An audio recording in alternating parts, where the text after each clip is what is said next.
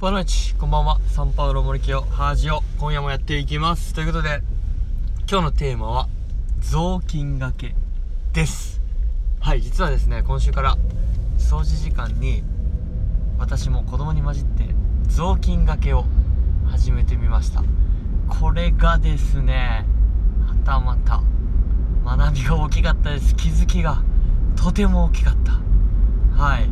というのはですねまあもう小学校の先生としてまあ半年過ぎて7ヶ月目10月入ってるんですけどもなんだかんだ僕初めて子供と一緒に本気で掃除時間に雑巾がけをしたんですよね。でやっぱり何て言うんですかね掃除時間先生ってまあ、雑巾がけの子もいればほうきの子もいればっていう中で軽くほうきをしながら全体を見渡してちょっと指示を出したりしてゴミを取って他の掃除場所にも見に行ってみんながちゃんと掃除してるかね。っていう感じだと思ってましたしそういうことを実際ずっとやってたんですよね。でまあここに来てですね、まあ、ある方のアドバイスでまあ子供と同じように雑巾がけをねしてみろと言われたこともありましてしてみたんですよね今週から。したらねいいですね良かったですやってみて。まず全然もう見える景色がガラッと変わりました。なんか何なんですかね。子供自分は雑巾してないのに雑巾の子ちゃんとしろとか言っちゃってた自分が情けなかったなって思わされましたしなんだかんだ雑巾がけ楽しいですしガーッといくのでうん。本当にやっぱそこかと。なんかそういうところからなんだなっていう風に気づかされましたね。でなんていうんですかねこう雑巾がけに対するイメージというか変な先入観というかまあ単純に非効率だと 思ってました。別に空拭きでやる必要ないじゃんと。ゴミなら別にほうきで取れるしみんなむしろほうきでいいんじゃないかみたいな。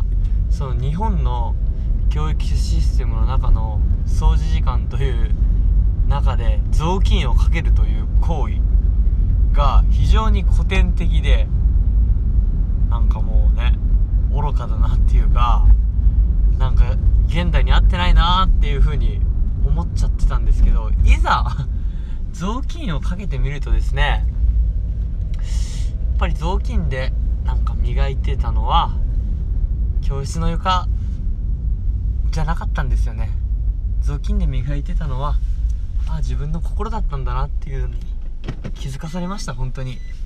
なんか心が心が磨かれます。心が綺麗になるっていうか。で子供たちもですねお先生が雑巾かけてるぞっていう感じになってなんかいいいいんじゃないですかね。もうお互いにとって僕にとっても良かったし子供の反応も良かったですし。うんなんか「おいちゃんと掃除しろよ俺は」っていうよりかは一緒になって本気で雑巾をかける。まあ非常にシンプルですが。カードが残っています。はい。非常にシンプルですがそこなんだなと。大事なのはそこなんだなと、うん、気づかされた、えー小学校教師、えー7ヶ月目の、えーまあ秋と言いますかね。